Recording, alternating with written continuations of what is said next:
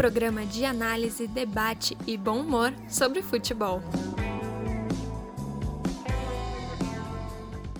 Olá, querido ouvinte do podcast Eu Não Jogo Mais. Vamos dar início ao nosso segundo episódio. Se você ainda não escutou nossa estreia, corre lá, porque está em todas as plataformas. Hoje temos a nossa formação completa. No gol, Arthur Nascimento. Opa, bom dia, boa tarde, boa noite para você aí, querido ouvinte. Uma satisfação estar tá aqui na segunda edição do podcast Eu Não Jogo Mais. Daqui a pouco vocês vão entender, mas só é satisfatório pra, pra gente e não para os jogadores que vão ser citados. E na zaga, Paulino Cassiano. Olá, olá, e aí, gente, tudo bem? É, como o Arthur falou, para todos nós é uma grande satisfação estar aqui, mais esse episódio com vocês. E hoje a gente tem um tema meio polêmico, talvez, não sei. Uh, fiquem de olho aí, escutem até o final, que eu garanto que, que o debate hoje vai estar tá bem caprichado. Mas esse time também precisa fazer gol, não é mesmo? No ataque, Lucas Zachary. Bom dia, boa tarde, boa noite. Estamos aqui de volta para o segundo episódio. E não vai dar gol contra? Ouve o primeiro antes, depois volta para cá. Esse vai ser mais curtinho, a gente promete. E na lateral direita, Daniel Inoue. Olá a todos os ouvintes que amam e são apaixonados por esse futebol bretão, de jogadores, craques e principalmente os perebas. Para fechar, na lateral esquerda, eu, Bianca Nacleto. Hoje vamos te acompanhar no nosso segundo episódio do podcast Eu Não Jogo Mais. O nosso episódio vai ser um pouco diferente do anterior. Também prometemos que ele vai ser um pouquinho mais curto. Hoje vamos falar sobre os vilões da Copa do Mundo. Mas fica tranquilo que não é aquele vilão que a gente conhece dos filmes. São os jogadores que receberam esse título durante a sua carreira. Não é mesmo, Lucas? Bom, é, a gente resolveu fazer esse, esse tema porque vai chegando esse, essa época de junho julho, além das festas juninas, que esse ano, por causa da quarentena, a gente não vai poder ter, é, fica aquele gostinho, aquele clima de Copa do Mundo. Então a gente resolveu falar um pouco sobre esses jogadores que foram considerados vilões, tanto por motivos de perder gol, quanto de sofrer um gol que pode ser uma falha, pode não ser, e falar um pouquinho de alguns injustiçados também, falar um pouco de algumas pessoas que, que não foram vilões, mas foram consideradas vilões, alguns desdobramentos que infelizmente acabaram é, minando carreiras, enfim. Então a gente vai falar um pouquinho disso. Hoje não vai ser tão alegre assim o episódio, mas fica com a gente que vai ser que vai ser muito bom, vai ter muita informação, muita coisa nova para vocês. Agora que vocês já estão inteirados do tema, acho que a gente já pode rodar a vinheta e começar esse debate.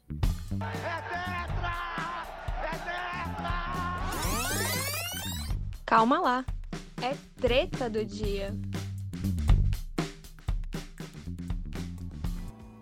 A gente debateu muito durante essa semana sobre jogadores que foram brilhantes em suas carreiras, mas por causa de uma falha, eles são lembrados eternamente. E depois a gente selecionou vários nomes, ficou discutindo, até que a gente chegou em um consenso e cada um vai trazer um jogador aqui para debater. Para a gente começar, Vamos lembrar de uma Copa memorável, a Copa de 1950. Quem não lembra que o Brasil perdeu para o Uruguai? E quem vai falar para a gente sobre esse episódio é o Paulino.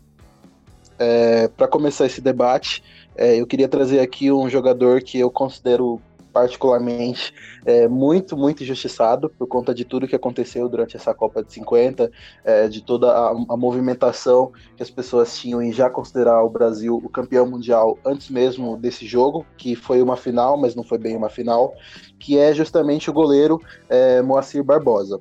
O Barbosa, ele começou a carreira dele bem jovem, assim, aos 18 anos de idade, ele já era goleiro do Clube Atlético Ipiranga, que era um dos principais é, clubes paulistas da primeira metade do século, do século passado. É, ele jogou lá por um bom tempo, é, se destacou bastante, destacou é, em diversos campeonatos, apesar do clube nunca ter de fato conseguido nenhum título, né? É, isso é uma coisa da, da história do clube é, que ficou bem marcada, apesar dele ter tido uma grande importância para o futebol paulista. E depois de alguns anos lá, é, graças à indicação é, do Domingos da Guia, que, que, também é um grande zagueiro é, da história do nosso futebol, ele acabou sendo vendido para o Vasco. no ano de 1944, se não me falha a memória aqui.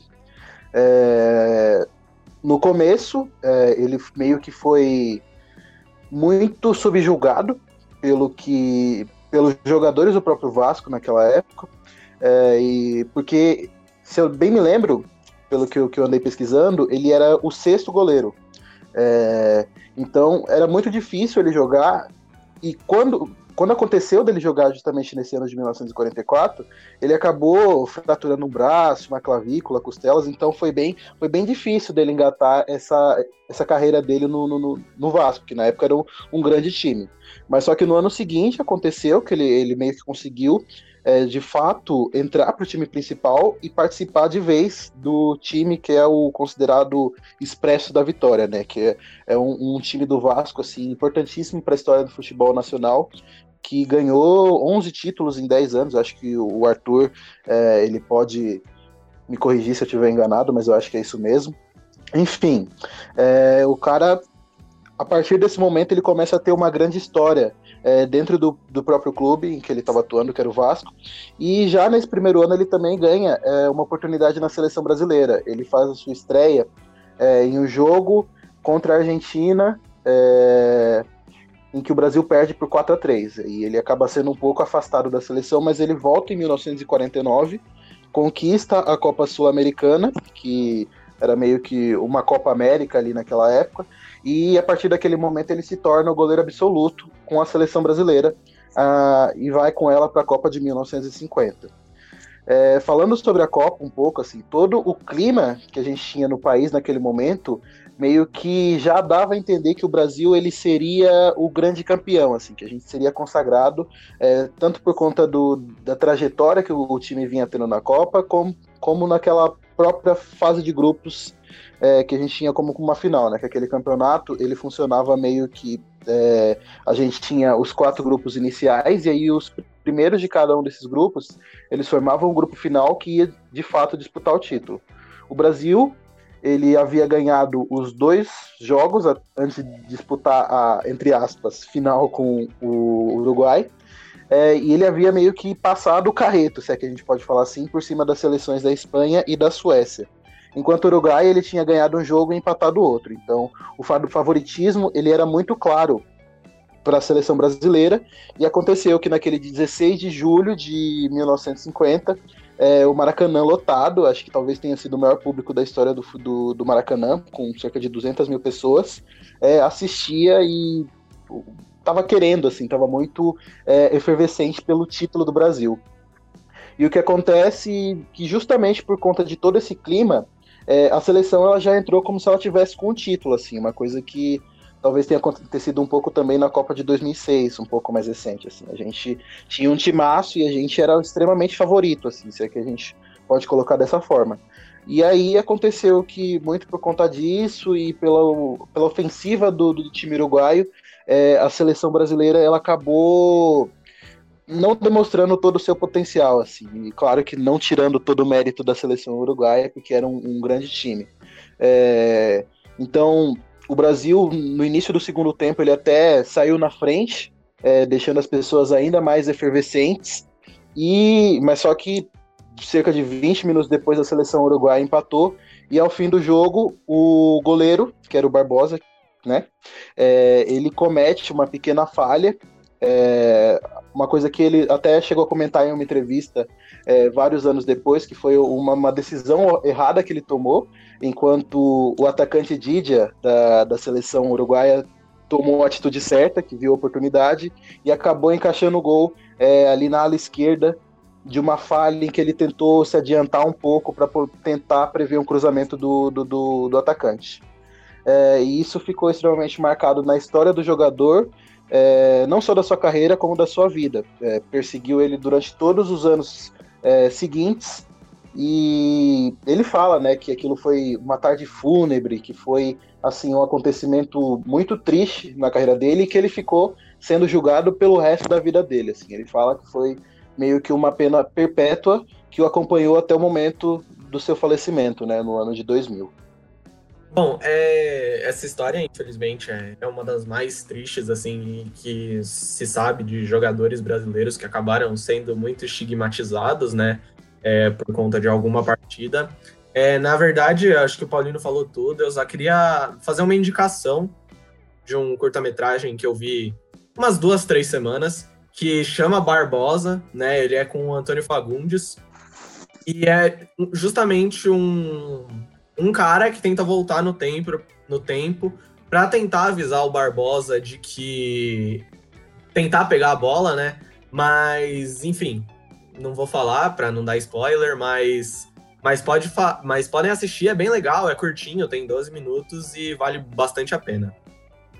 Eu queria acrescentar essa fala do Lucas que assim, o Nelson Rodrigues, um dos maiores dramaturgos assim brasileiros, ele, ele escreveu em 1959, é, algo assim sobre a Copa de 50, que eu gostaria de falar aqui.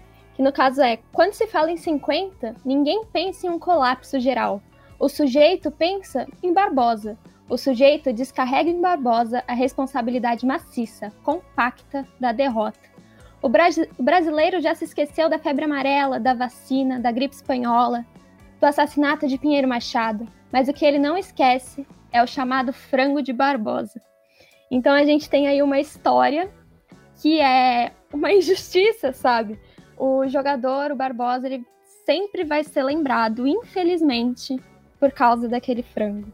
É, eu só queria novamente assim complementar o que eu acho que eu toquei um, um pouco nesse meu monólogo, falando sobre a história da vida dele, que realmente sobre a derrota naquela Copa, eu vejo muito mais uma responsabilidade em cima desse sentimento de ah, a gente já ganhou, a gente já é campeão do mundo, e toda essa pressão, é, e ao mesmo tempo um relaxamento que foi dado assim para os jogadores, do que um culpado específico. Eu acho que aquela, quem perdeu aquela Copa é, foi o povo brasileiro como um todo, é, assim, não no sentido literal, mas só que pela pressão é, que foi colocada em cima dos jogadores e por, por todo esse sentimento, essa efervescência, como eu falei. Ah, então vamos dar seguimento aí à nossa conversa. E eu queria perguntar para o Lucas qual jogador ele escolheu.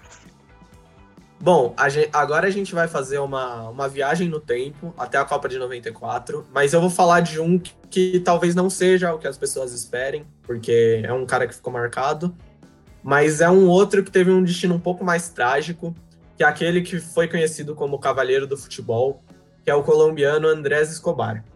Ele era zagueiro, ele teve a carreira entre 86 e 89 pelo Atlético Nacional, ganhando a Libertadores nesse, nesse ano de 89. Vai para o Young Boys da Suíça, fica um ano só e volta para o Atlético Nacional até a Copa. Na realidade, a Colômbia passava por um, um momento muito conturbado. Quem assistiu o Narco sabe, aquela questão dos cartéis, a, a disputa entre o cartel de, de, de Medellín contra o cartel de Cali e o futebol talvez era o motivo de alegria que estava dando para aquele povo. Então, as pessoas tinham muita muita confiança naquela seleção desde a Copa de 90. A seleção colombiana já tinha um, uma esperança, é, só que o goleiro Iguita, é, o folclórico goleiro, ele nas oitavas de final tenta driblar o Roger Milá de Camarões acaba não conseguindo, o Roger Milá faz o gol e a, e a Colômbia é eliminada nas oitavas de final. Só que para a Copa dos Estados Unidos, em, em 94, a seleção era realmente a sensação. Tinha grandes jogadores como Valderrama, Rincon, o, o Alixizabal estava surgindo. Além disso, você tinha é, eles tinham o técnico em ascensão Francisco Maturana, que era um cara que estava dando muita muito um estilo de jogo muito intenso para a Colômbia, tanto que eles fazem uma eliminatória invicta, eles não perdem nenhum jogo da eliminatória da Copa e ganha goleia a Argentina por 5 a 0 em pleno Monumental de Nunes. Então, isso faz com que a Colômbia seja até mesmo uma das favoritas para conquistar o, a Copa do Mundo, inclusive o Pelé disse isso, então uma opinião de majestade não é para poucos. Só que essa euforia acabou atrapalhando a concentração para a Copa. É, os patrocinadores ofereceram dinheiro extra para quem fizesse gols na competição e nos amistosos anteriores, inclusive fazendo propaganda, mostrando o número um caso fizesse o gol, que era o slogan da marca. É, amistosos contra times contra combinados, até mesmo contra combinados de Miami, clubes italianos, e talvez o que mais tenha prejudicado tenha sido um jantar com os líderes do cartel de Cali, que foi organizado pela própria federação. E Escobar, é, além de ter o seu estilo de jogo muito técnico, muito era um gentleman dentro de campo, ele era muito íntegro nas suas opiniões também. Então, ele foi à, à imprensa falar que estava contra aquela situação, mas que ele era apenas uma voz. Ele não tinha como é, convencer o grupo inteiro a, a se concentrar direito, né? Só que esse clima de oba-oba, ele acabou no primeiro jogo da Copa. Logo no começo do jogo, se não me engano, aos 30 minutos de jogo, a Romênia já abre 1 a 0 É a Romênia do, de Raj, que foi um grande jogador. E aí eles perdem esse primeiro jogo por 3 a 1 Então já fica um clima muito pesado, assim. Até que chega dia 22 de junho, é, o jogo contra os donos da casa dos Estados Unidos. E numa bola, assim, num cruzamento do, do time americano, o Escobar tenta interceptar, dá um carrinho e a bola entra. E aquele foi o primeiro e único gol contra da carreira dele. Porque, enfim, esse jogo culminou numa tragédia. É, a Colômbia ainda tenta se recuperar, mas os Estados Unidos vence. E a Colômbia, que era a sensação do torneio, era cotada uma das favoritas, foi, foi a primeira eliminada da competição. Isso abalou muito é, a, a seleção, o povo colombiano. Eles até ganham o terceiro jogo da fase de grupos da Suíça, só que não, não valia de nada. Então, é, Escobar volta, né? Talvez o único jogador que estivesse levando a sério e que acabou fazendo um gol contra. tentando defender o time. É, dez dias depois, três pessoas vão confrontá-lo numa na saída de uma discoteca é, em Medellín já, e cobrando por causa do seu gol contra.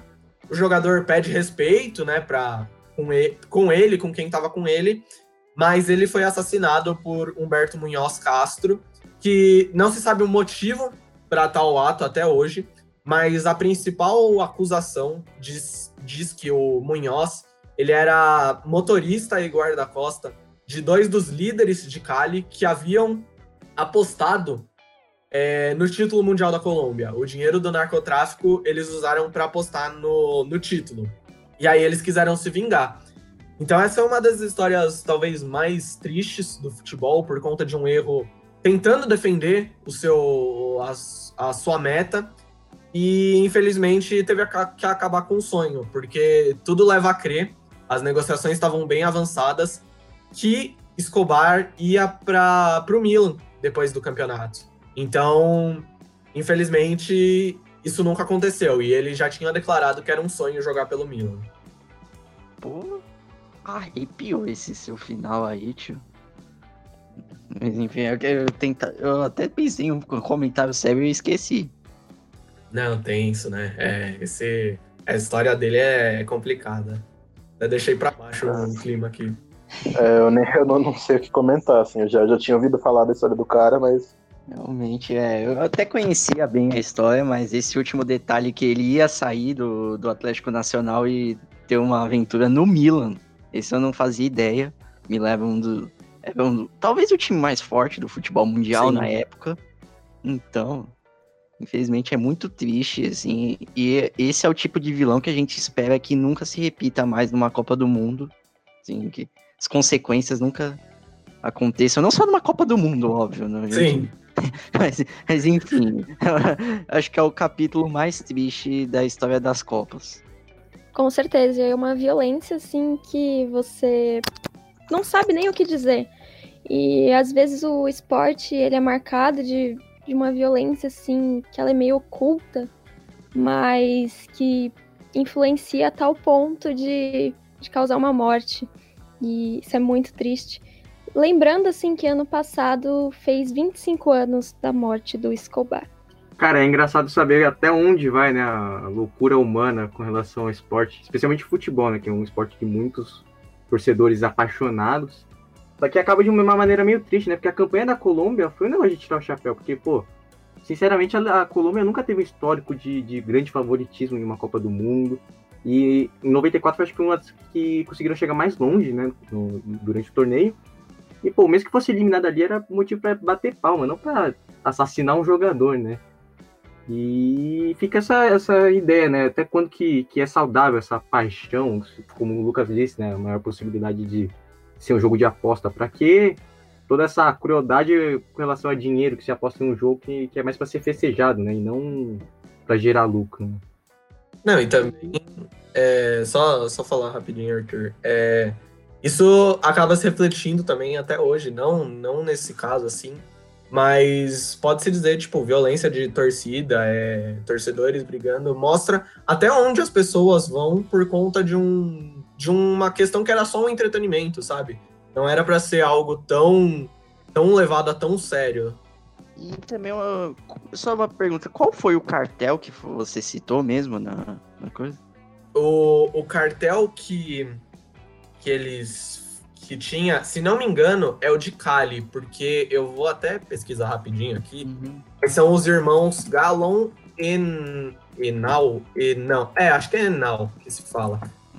É, eles são dois irmãos, né, que eram narcotraficantes.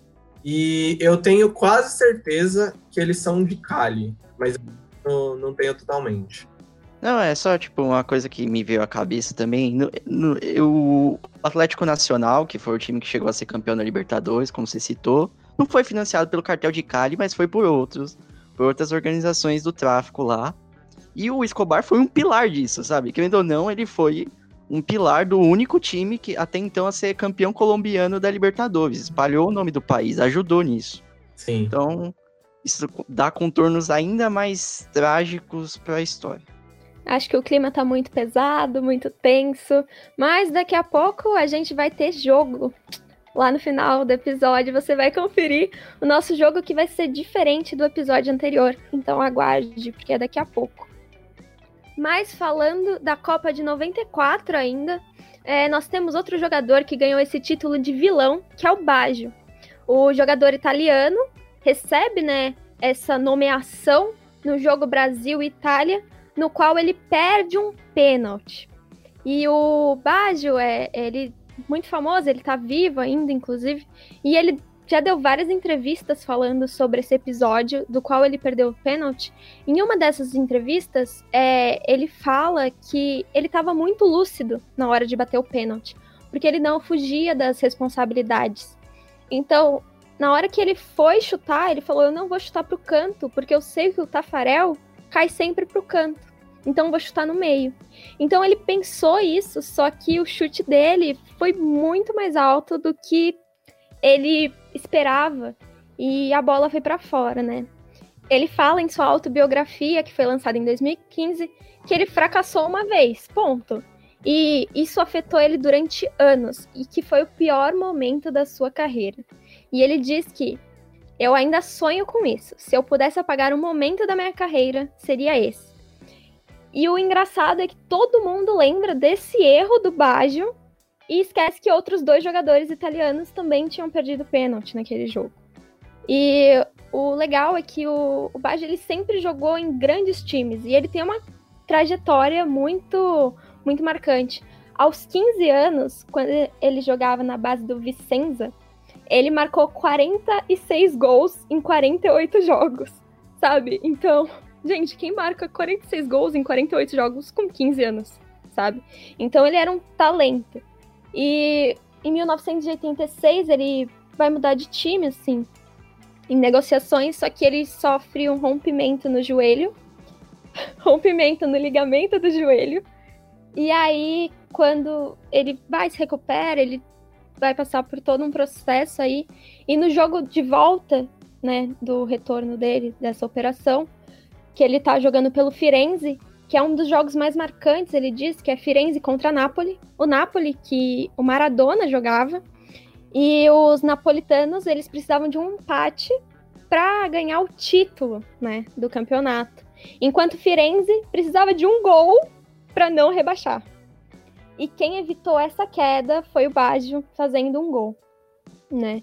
E sabe, ele tem o ele começa a ser convocado para a seleção italiana em 1990 e ele vai encerrar sua carreira em 2004. E o engraçado é que quando ele encerra a carreira dele, ele encerra com 200 gols, todos na Série A, né? E outra coisa importante, assim, a se falar do Baggio, que a inspiração dele, desde pequeno, é o Zico.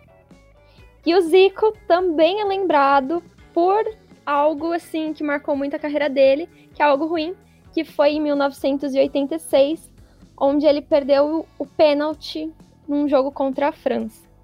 Ele também é um vilão do futebol, mas aqui a gente tá falando do Baggio, que se inspirava no Zico. Então, é outro jogador injustiçado que tem uma carreira brilhante e vai ser sempre lembrado por uma falha. É exatamente isso, Bianca. O, o, cara era extraordinário. Tipo, se de um lado em 94 tinha o Pelé, o Pelé, ó, Romário, outro lado tinha o Baggio.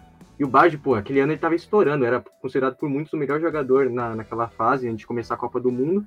E aquela Copa foi, eu acho que a Copa que mais teve pagantes. Então, também é com, com, um monte de emissoras, né? Justo por ser nos Estados Unidos, né? Onde tem muito, muita visualização. E o cara, o mundo inteiro olhando, o, na hora que não podia errar, ele vai lá e faz aquele chute meteórico, né? E todo mundo esquece que o Baresi, que também era um zagueiro, que era um dos melhores do mundo, também tinha errado, ninguém lembra. Só que o mais engraçado dessa Copa, a Copa de 94 foi, ficou bem marcada por, esses motivos mais de perder gol, né?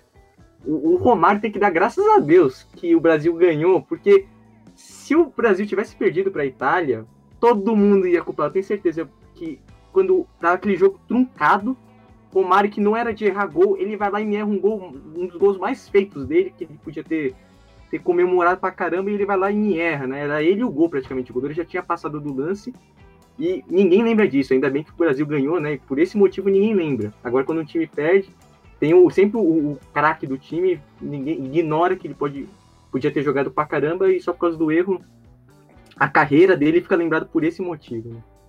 Opa, e também é sempre bom ressaltar, né, que o, o Baggio, ele tava machucado naquele jogo. Ele não tava em condições físicas ideais, assim como o Baresi, que também chegou a perder pênalti.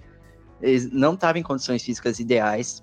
Era final de Copa do Mundo, um jogo com 120 minutos, no verão dos Estados Unidos, ao meio-dia ele não tinha condições físicas ideais para aquilo. Tanto que passou recentemente na Globo, a final da Copa do Mundo. Você vê, o primeiro tempo ele ainda consegue jogar. E dá uns lançamentos bons, faz algumas jogadas interessantes. Mas, nossa, chega na prorrogação, ele tá destruído, ele tá andando em campo, não consegue se equilibrar direito para finalizar. Enfim, ele só bateu o pênalti mesmo porque ele era o melhor jogador do mundo na época. Ele tinha sido eleito melhor do mundo pela France Football em 93. E pelo menos uma coisa boa, é, se, se existe alguma coisa desse, desse pênalti que pode ser boa, é ele ter tido uma redenção, mesmo que aí tivesse perdido em 98 na, na disputa de pênaltis, né? E em que ele em que ele volta e consegue bater o pênalti converte o pênalti dele. E outra coisa que eu tava pesquisando aqui, que eu lembro de ter visto alguma coisa, é que pelo menos ele ganhou um dinheirinho. Esse lance, ele foi usado em duas outras campanhas publicitárias. Numa, é, ele converteu o pênalti e, e na outra, ele fez um comercial falando sobre essa volta por cima, né? Inclusive batendo batendo pênalti na Copa seguinte, né? E então, pelo menos teve alguma coisinha boa para ele depois, apesar de que ganhar esse pouco dinheiro não é nada perto de perder uma Copa do Mundo, mas só complementando um pouco sobre o que você falou, Lucas, é, eu acho que assim, realmente para ele foram poucas, pouquíssimas coisas positivas que aconteceram, mas a, a gente tem que agradecer bastante, né? Porque se para ele aconteceu tudo de, de, de péssimo que que de, poderia ter acontecido, assim, realmente é muito triste acontecer isso para um jogador e etc. A gente não pode esquecer que é graças a isso que a gente conquistou o nosso tetracampeonato mundial e isso com certeza faz toda a diferença. Então, sinto muito, Bajo, mas muito obrigado também. Só ressaltando que o Arthur falou, né, que o Baggio não estava em condições físicas de jogar. Eu acho que ainda no futebol a gente tem muito isso de depositar é, muita responsabilidade em cima de um jogador, sabe? Enquanto você tem que jogar num time todo. Então a gente vê isso até hoje, sabe? É, quando o Neymar se lesionou na Copa de 2014, foi aquela comoção. Ai meu Deus, como o Brasil vai jogar? Calma, o Brasil vai jogar. Temos mais jogadores aí para entrar em campo. Só que tá todo mundo aqui olhando para mim, fazendo um 7, porque realmente a gente perdeu de 7 a 1. Mas se o Neymar tivesse aquele jogo, gente, eu acredito que não ia mudar nada o resultado. E ainda bem que o Neymar não estava lá. Você ia ficar manchado pro resto da vida. Ia ser 7 a 3 Ele ia receber o título de vilão também, ó. Isso é verdade, eu acho É que o Neymar ia verdade. ser muito pego como vilão por ser o, o protagonista técnico daquela seleção, então a gente podia ter perdido nosso maior craque se ele tivesse lá, então. Mas eu também acho, acredito que a gente pelo menos teria perdido num 5 a 2 quem sabe? Hum, sei lá, acho que seria um pouco menos é, impactante. Mas esse 7 a 1 aí é lembrado com muita tristeza por todos nós. Então vamos pensar aí numa Copa mais alegre, mais divertida, aquela que a gente completou os álbuns de figurinha. Não é a de 2014 nem a de 2018, é a de 2010, não é mesmo, Arthur? Bem, a Copa de 2010 com certeza é uma das mais marcantes que tem, pelo menos na minha opinião, porque se você pensar nela, assim, você para e pensa nela, assim, as primeiras palavras que vêm na sua cabeça são a Jabulani e a Vuvuzela. Não é nem um jogador, nem a Espanha campeã.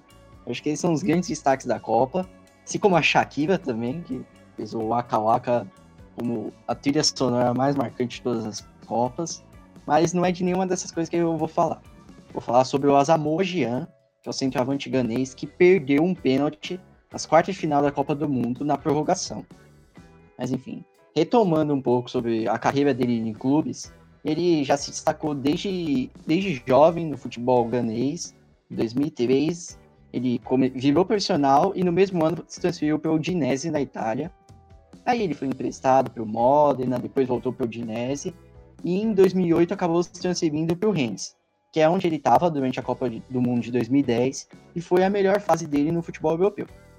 E o, Jean, que já ele sempre foi convocado para a seleção. Desde 2003, que foi o primeiro ano dele como profissional, ele já era convocado para a seleção ganesa. Ele participou da Copa de 2006 também, que foi a primeira Copa que o país disputou, inclusive. E ele também foi convocado para 2010, como um- uma das principais referências daquele ataque. E a seleção ganesa, talvez até inspirada pelo ambiente da África do Sul, jogar a Copa no mesmo continente, a seleção ganesa ela fez uma boa primeira fase e o Jean, desde o primeiro jogo, ele já apareceu como protagonista. É, na primeira partida da fase de grupos, o, o Jean fez o gol da vitória diante da Sérvia já de pênalti. E no segundo jogo, a Gana empatou por 1 a 1 contra a Austrália, também gol de pênalti do Jean. Ah, a Gana perdeu o terceiro jogo para a Alemanha na fase de grupos por 1 a 0, mas classificou da mesma forma. E nas oitavas de final, um jogo disputado contra os Estados Unidos, terminou 1 a 1 no tempo normal e na prorrogação o Jean decidiu. Ele fez o gol da vitória, aí Gana é, se classificou para pegar o o Uruguai nas quartas de final da Copa do Mundo. O Uruguai, do, principalmente o Diego Forlan, que foi o grande destaque daquela Copa. E Gana saiu na frente, os acréscimos do primeiro tempo, o- Muntabi fez o gol. Mas aí, no começo do segundo tempo, o Forlan bateu uma falta maluca ali, porque ele era um dos poucos jogadores que dominava Jabulani. E deu um efeito maluco ali que enganou o goleiro, empatou o jogo, terminou 1 a 1 no tempo normal, foi para prorrogação. E também um negócio que eu esqueci de citar anteriormente, nunca nenhuma seleção africana tinha se classificado para uma semifinal de Copa do Mundo. E como todas as outras seleções africanas já tinham sido eliminadas na Copa de 2010, ficou uma expectativa muito grande sobre Gana para se classificar para a semifinal, representar o continente. E aí chegou na prorrogação, o jogo continuou tenso, um a um, até o finalzinho do segundo tempo, quando o Gana tava, ia fazer o gol. O Soares, Luiz Soares, famoso atacante, ele meteu a mão na bola para impedir o gol. Ele foi expulso, claro, deve o pênalti. Mas a Zamoa Jean, centroavante, que já tinha feito dois gols de pênalti na Copa do Mundo e não tinha perdido nenhum pênalti, ele te, pegou a responsabilidade para bater o pênalti. Só que eu acho que ele foi com muita raiva e a Jabulani não aceita tanta raiva assim. Ela subiu demais, bateu no travessão e o jogo foi para disputa por pênaltis. O Jean até acertou o, o pênalti dele, que bateu na disputa, foi o primeiro de Gana, mas quem se classificou foi o Uruguai, que ganhou por 4 a 2 na disputa, inclusive com a cavadinha histórica do Louco Abreu no pênalti decisivo. Então, se o Jean ele é o vilão de Gana, do continente africano, ao meu ver, ele é o herói da história das Copas, porque tornou essa quarta de final um dos jogos mais épicos da história. E só para acrescentar, como a carreira do Asamoah é muito grande na seleção ganesa, ele disputou três Copas do Mundo por Gana, que foram todas as Copas do Mundo que Gana disputou. Ele é o maior artilheiro da história da seleção ganesa, é o jogador, é o jogador também com mais partidas por Gana, ele tem mais de 100 partidas por Gana e mais de 50 gols. Ele, ele marcou gol tanto na Copa de 2006, tanto em 2010 quanto em 2014. Ele tem o mesmo número de gols que o Messi em Copas do Mundo. Então acho que é uma carreira muito grande. E é o maior jogador da história da seleção ganesa, mesmo que outros craques como Ician, Abedi Pelé já tenham é, vestido essa camisa. Acho que o Jean, pela seleção, é o mais marcante. E é meio triste que justamente um cara tão grande seja o maior vilão de Gana numa semi, num, no jogo mais importante de Copa do Mundo que o país já disputou. É, esse, esse jogo eu, eu tenho uma lembrança muito forte. Se não me engano, foi no mesmo dia de Brasil e Holanda, pela Copa de 2010. E eu lembro que eu tive que voltar para a escola porque não tinha onde eu ficar, enfim. E ficou eu e o porteiro torcendo por Uruguai por causa do Lugano. Mas tem uma coisa que sempre falam que talvez aquele lance do, do Luiz Soares, dele ter pego a, a, a bola com a mão, foi um lance de, de mau caratismo, não sei o quê. Cara, ele tentou pegar, tentou impedir, que deu certo.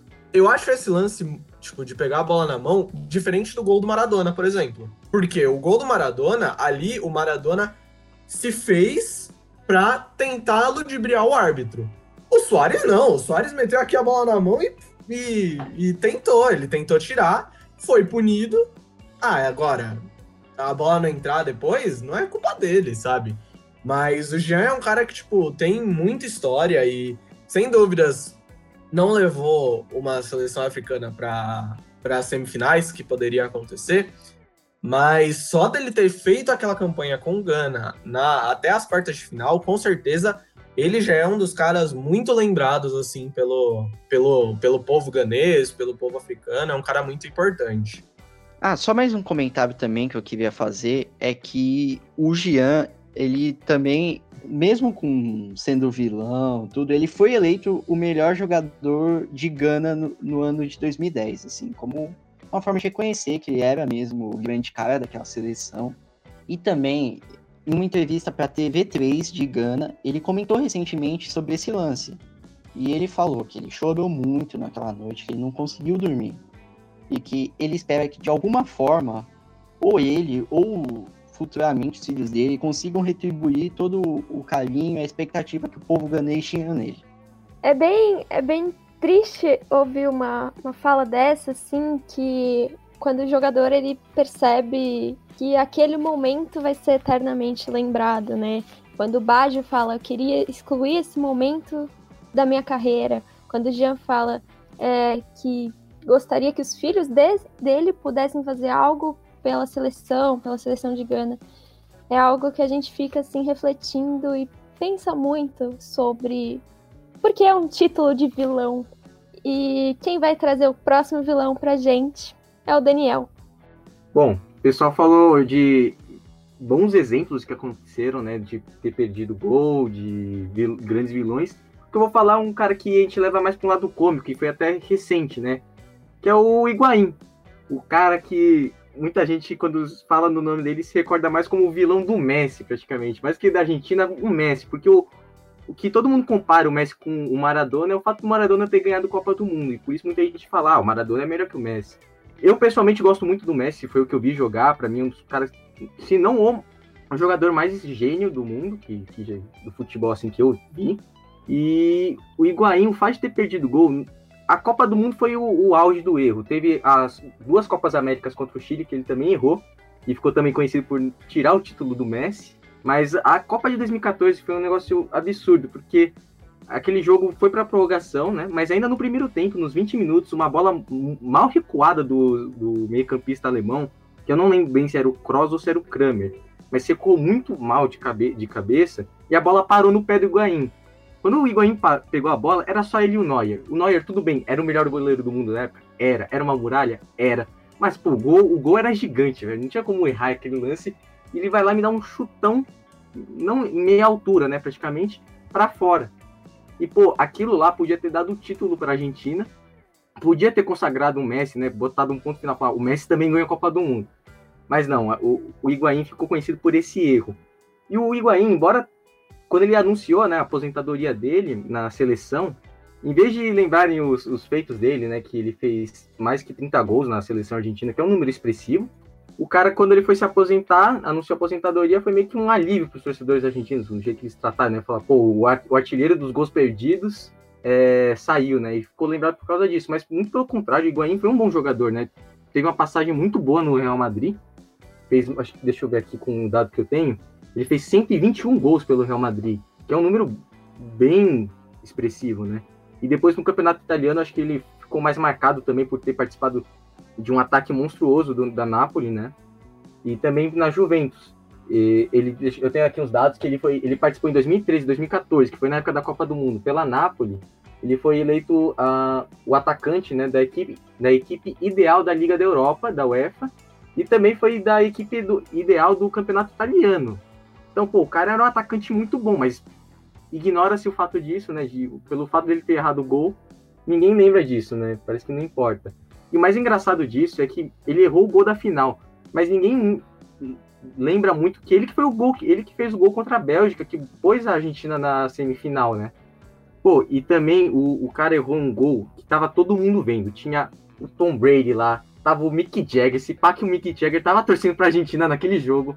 Tava a Dilma, tava a Cristina Kirchner, tava a, a Angela Merkel, tava todo mundo, tava até o LeBron James, inclusive o Pelé. E eu fico imaginando a cabeça do Pelé quando viu aquela bola no, no pé do Higuaín, falando, pô, se fosse meu amigo Jairzinho, esse gol teria entrado fácil. Eu queria que você tivesse imitado o Pelé, mas tudo bem, né?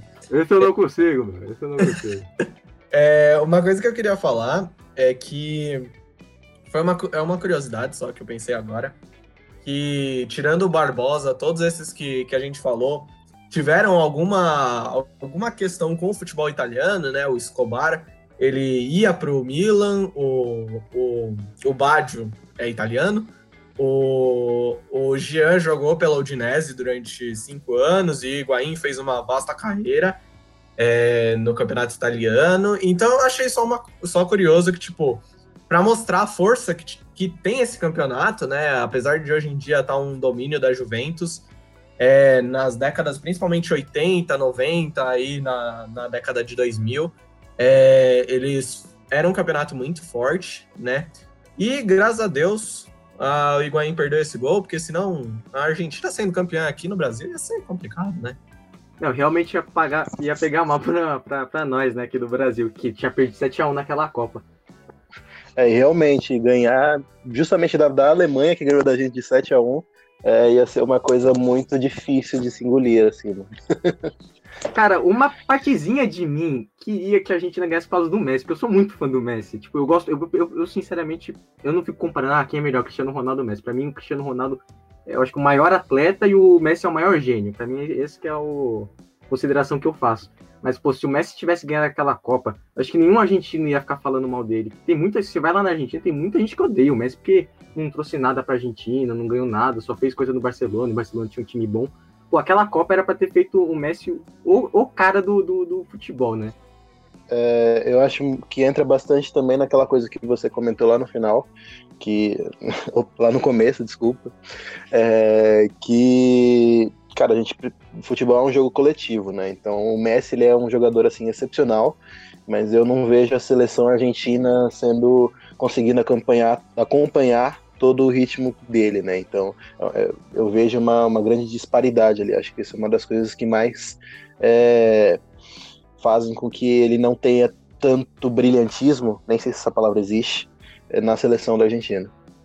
É, e só mais um comentário sobre a situação do Higuaín, tudo que eu pessoalmente eu, eu, eu, acho que até que eu ia gostar de ver o Messi campeão do mundo, mas enfim. Eu acho que muito desse estigma que o Higuaín tem de perder gols é afetada também pelo fato de a Argentina ter outros grandes centroavantes que nem foram convocados ou estavam no banco do Higuaín. Tipo, por exemplo, o Agüero era reserva do Higuaín naquela Copa. E o Tevez não foi convocado, estava numa grande fase na Juventus. Eu acho que muito dessa coisa do, do Higuaín ficar marcado é no sentido de, nossa, o Agüero faria esse gol. Hum, eu acho que o Tevez faria esse gol. Então eu acho que isso atrapalha ainda mais a carreira do a, a memória do Higuaín na seleção argentina, mesmo que ele tenha uma grande carreira, especialmente no Napoli, na Juventus. Acho que a gente já falou muito, já falou de jogador do Brasil, da Itália, da Argentina, do, da Colômbia. A gente já comentou sobre muita gente, também jogador de Gana, muito bem lembrado pelo Arthur. E falamos aí de jogadores que perderam gols, que marcaram mal, que perderam pênaltis, e que são lembrados como vilões eternamente. Mas vamos para o momento mais divertido do nosso podcast, que é o jogo do dia. Jogo do dia. O nosso jogo de hoje vai ser um quiz. É sobre os assuntos, os jogadores que a gente conversou hoje. E assim, ele vai ter algumas rodadas para ser mais fácil. E como eu só elaborei 10 perguntas, espero que vocês errem rápido para que sejam eliminados logo. Então, assim, eu vou fazer a primeira pergunta e aí cada um responde, eu vou chamando cada um para responder é, entre opção A, B e C. E aí depois no final eu falo se alguém acertou, se alguém errou. E aí quem errou sai e aí, quem for acertando vai para a próxima rodada. Combinado? Combinado. É, eu acho só que, tipo, se a pergunta for sobre o jogador que a pessoa fez, ela é a última a falar, né? Exatamente isso, por isso que eu vou chamando cada um. Então vamos lá, primeira pergunta. A seleção colombiana goleou que time por 5 a 0 nas eliminatórias da Copa dos Estados Unidos? A. Uruguai. B. Argentina. C. Chile. Arthur. Olha, eu não lembro a letra que você falou, mas é a Argentina. Paulina. Bom, eu tenho certeza absoluta que foi a Argentina, né? Até se não me falha a memória. Daniel. Olha, perder é humano, mas perder de 5 é hermano. Eu fico com a Argentina. Chastre. É, é a Argentina, inclusive foi no Monumental de Núñez estádio de River Plate. Agora vamos para a próxima pergunta. Espero que alguém erre, porque vocês acertaram a anterior, todos. Parabéns, todo mundo tem um ponto. Uhul! Com quantos gols o jogador italiano Baggio terminou a carreira pela Série A? Letra A, 198. Letra B, 200. Letra C, 203. Paulino. 200. Letra B. Lucas. Olha, eu queria falar que eu tô sendo prejudicado, porque na hora que a Bianca tava falando sobre o Baggio, eu tinha ido no banheiro. Mas eu acho que é letra C203. Daniel. Pô, mas você pegou uns números muito pertinhos, hein, mano? Acho que eu vou de 203, porque nada é exato nesse mundo. Arthur. Nossa, essa é difícil, hein? Meu Deus, é o problema é os números pertinho. Eu vou de A198. Gente, o Paulino acertou. Mas já acabou a brincadeira? eu tenho um Caramba, eu protesto. sou o único que lembra, bicho. Vocês são memória muito. Eu, eu, eu- e olha que eu, eu pensei em pesquisar ainda. Falei, Chá falou, vou pesquisar. Eu falei, eu não vou deixar ele ganhar de mim assim tão fácil. Mas aí me veio na cabeça quando ela falou que ele terminou a carreira com 200 gols, que não sei o que lá. Eu falei, porra, mano, vocês são. Ó, então vamos fazer assim, vamos fazer mais duas, duas perguntas. E aí, o Paulinho tá com dois pontos. E o, o Arthur, o Shastri e o Daniel estão com um ponto, beleza? Tá bom. Beleza. Vamos Aí, ver. velho. Pô, Se, o se o nível das perguntas for esse, o meu era fácil. Pô, 200 gols, mano, 200, 203, podia ser tipo 50, 70, 80, né, tipo 94. Mas, pô, 3 gols de diferença. Assim, ó, ó, próxima pergunta, hein? Essa é mais fácil, essa é mais fácil. Quais desses jogadores não estava na Copa de 1950? Letra A, Ademir. Letra B, Newton Santos. Letra C, Humberto Tosi. Daniel. Eu vou bem na desconfiança, mas eu lembro que eu vi alguma coisa sobre Humberto, mas não tenho nem tão longe de, de ter certeza. Arthur. Olha, eu tenho lembrança desse jogador em outras Copas e não nessa. Então eu vou de Newton Santos. Lucas. Cara, eu, eu, eu- o meu argumento é justamente o contrário do Arthur, porque eu tenho a impressão que eu ouvi em algum lugar que o Newton Santos jogou a Copa de 50. Então, eu vou de. É Humberto? Paulino. Assim, eu não tenho certeza, mas eu tenho uma, uma leve desconfiança de que foi esse Humberto Tosa, assim. Newton Santos, eu, eu acredito que quando eu tava é, procurando mais algumas informações sobre o, sobre o, o Barbosa, eu, eu- lembro de ter lido alguma coisa sobre ele. Posso estar enganado. Não está enganado, porque realmente Newton Santos jogou a Copa de 50. Quem não jogou foi o Humberto Tosi, que foi a primeira Copa dele foi em 1954. Portanto, portanto, o Arthur não pontuou nesta rodada. Tá, então vamos para a nossa penúltima pergunta. Que dia foi disputado a final da Copa de 2014? Letra A, 12 de julho. Letra B, 13 de julho. Letra C, 14 de julho. Lucas. Olha, eu vou de 13 de julho, mas eu não vou falar por quê. Arthur. Eu também vou chutar 13 de julho. Paulino. Eu vou de 13 de julho porque eu lembro até hoje desse domingo. Daniel. Quero agradecer o sopro do Paulino aí, eu vou de 13 de julho de novo também. Todo mundo acertou, porque a Copa de 2014 foi disputada no dia 13 de julho, final, né? Vamos para nossa última rodada. Lembrando que o Paulino está na liderança com quatro pontos, Arthur com dois pontos, Lucas e Daniel com três pontos cada. Então, a última pergunta. Vocês querem uma pergunta fácil ou difícil? Eu quero uma fácil. Ah, vai difícil pro Paulino perder. Essa é a nossa chance. Claro que, que isso? Difícil, É difícil, complô difícil. contra mim? Não, uma pergunta fácil. Uma, E um o simples Paulino tem que ser o empate, primeiro a responder. Um simples empate garante a minha vitória. Então vamos para a pergunta difícil. Qual time dos Emirados Árabes o jogador Gian jogou durante quatro temporadas? Letra A, Al Ain. Letra B, Al Ali. Letra C, Al Jazeera Club. Paulino. Que tipo de pergunta é essa, gente? Pelo amor de Deus, isso não é uma pergunta difícil, isso é uma pergunta impossível de ser respondida. Isso é- é um complô contra minhas pessoas. Vocês, estão, vocês que estão ouvindo, vocês estão percebendo, né? Eu, eu vou chutar a letra C, Al Jazeera, porque é o único clube desse que você falou que eu já ouvi na minha vida. Mas o resto, vocês estão, vocês estão jogando contra mim, que eu sei. Daniel. Cara, é tudo ao alguma coisa, velho. Então eu vou de Al Jazeera. Lucas. Cara, eu não sei, não faço ideia, mas eu acho que é o Al Ain. Arthur. Al Ain. Sim, gente, Al Ain é o time do qual o Jean jogou durante quatro temporadas. Busquei, Portanto, Paulino. Paulino e Lucas estão empatados. Vamos para a rodada de desempate. Isso só pode ser brincadeira com a minha cara, né, gente? Pelo amor de Deus. Olha a pergunta.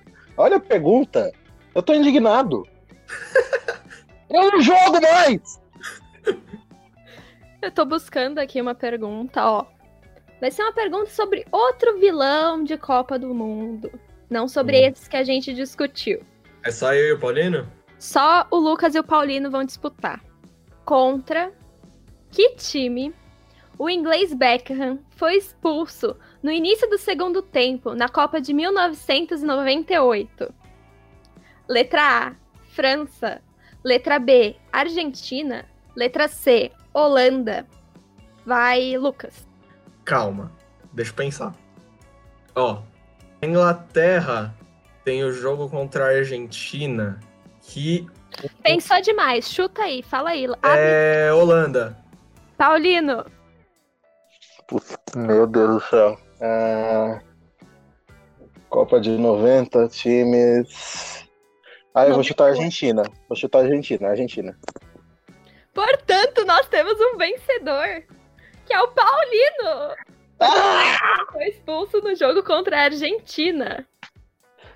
Toma! pra- Vocês tentaram! Tentaram contra mim, tentaram contra a minha pessoa. Não adiantou, não adiantou. Eu sou incrível. É, só pra saber, o Inglaterra e Argentina é o gol do Owen? É, É esse? Ah, esse. que o Beckham tinha sido expulso. Gente, eu sinceramente não faço ideia de que jogo seja esse. Não, não tô recordado agora, mas na dúvida vá de A. A de amor, A de Argentina. Acho que, portanto, nós temos um vencedor do nosso segundo episódio, Paulino. Parabéns, Paulino! Obrigado, Eu- muito obrigado. Eu queria começar é, o discurso da vitória agradecendo a minha mãe. É uma pessoa que sempre lutou bastante por mim, para que eu estivesse aqui nesse podcast, é, ganhando em cima desses bananões. Acho que o horário já me permite falar, é, é, fazer esse tipo de comentário. É, segundo lugar, eu quero agradecer é, ao meu técnico que ah, tá bom, tá bom. Não vou mais falar, não vou mais agradecer, já que estão já que estão falando assim, para de falar, porque a gente já tá estourando o tempo de novo, mas tudo bem. Aqui, quando eu começo, gente, não tem como, eu vou até o final. Então eu vou continuar falando aqui, como se nada tivesse acontecendo. Mentira. Vai lá, Bianca. Então vamos partir para as nossas despedidas, porque o episódio chegou ao fim. Daniel, pode começar. Ah, agradecer a todo mundo que acompanhou até aí. Foi um enorme prazer ter falado mais um, um- mais um episódio com vocês e fico por aqui. Valeu. Arthur, Opa, foi uma grande satisfação, mas tá aí- foi uma grande satisfação estar em mais um debate com vocês aqui. Fiquei muito triste de perder esse jogo aqui, que eu sou competitivo, queria ser bicampeão, mas Paulino ele deu chutes certeiros, diferentemente dos jogadores que a gente citou hoje. Então é só só isso, agradecer a todos vocês ouvintes e vocês também por é, proporcionarem um grande debate. Lucas, Bom, queria agradecer aí, foi por pouco, é, mas no próximo jogo, graças a Deus, é, o treinador vai fazer umas substituições e aí, graças a Deus, a gente vai conseguir os três pontos. Mas agradecer a todo mundo que, que ouviu, que escutou. Dessa vez a gente ach- acredito que a gente tenha sido mais rápido. E amo vocês. Escutem a gente em todas as plataformas possíveis. é isso aí. Lembrando que a gente está gravando cada um em sua casa, porque precisamos respeitar o isolamento social neste período de pandemia. Todos, por favor, se vocês puderem, fiquem em casa, se cuidem, lavem as mãos, se forem sair, usem máscara e escute o nosso podcast. Estamos produzindo entretenimento aqui bem divertido, um debate bem gostoso assim de ouvir para vocês ficarem em casa e curtirem um pouquinho mais de futebol, que tá deixando saudade neste período. E não esquece de seguir o nosso Paulino pode falar. Que isso? Ela tá, vocês estão percebendo o nível de complô contra a minha pessoa? Assim, ela tá se despedindo, mas ela não passou a palavra para que eu me despedisse. Só fiz um pequeno agradecimento é, em nome da minha vitória, mas a pessoa esqueceu completamente que eu tô aqui. A gente tá aqui numa videochamada, eu tô acenando para ela, eu tô acendendo um sinalizador, botei fogo na minha casa e a pessoa não tá nem aí. Enfim, gente, é, muito obrigado por quem ouviu a gente até aqui, é, por estarem acompanhando esse projeto, que a gente está tá se entregando bastante, a gente está tá bem é, feliz é, por a gente estar tá debatendo bastante sobre uma coisa que a gente gosta tanto. E é isso. E eu quero mandar é, um beijo para esses quatro haters que eu tenho aqui, né? Que ficam torcendo pela minha é, derrota, mas mesmo assim é, a gente segue firme por aí. Então, ó, beijão, até o próximo episódio. Desculpa, Paulino, mas agora finalizando, não esquece de seguir a gente nas redes sociais, arroba, underline, eu não jogo mais. Deixa sua curtida, deixa seu like no nosso Instagram. E, por favor, se você gostou desse episódio, comente conosco, a gente responde todas as mensagens, viu?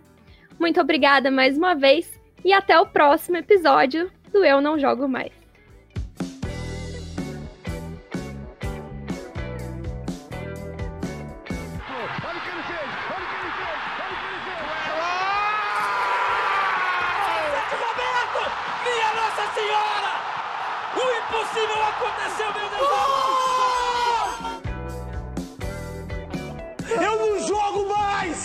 Programa de análise, debate e bom humor sobre futebol.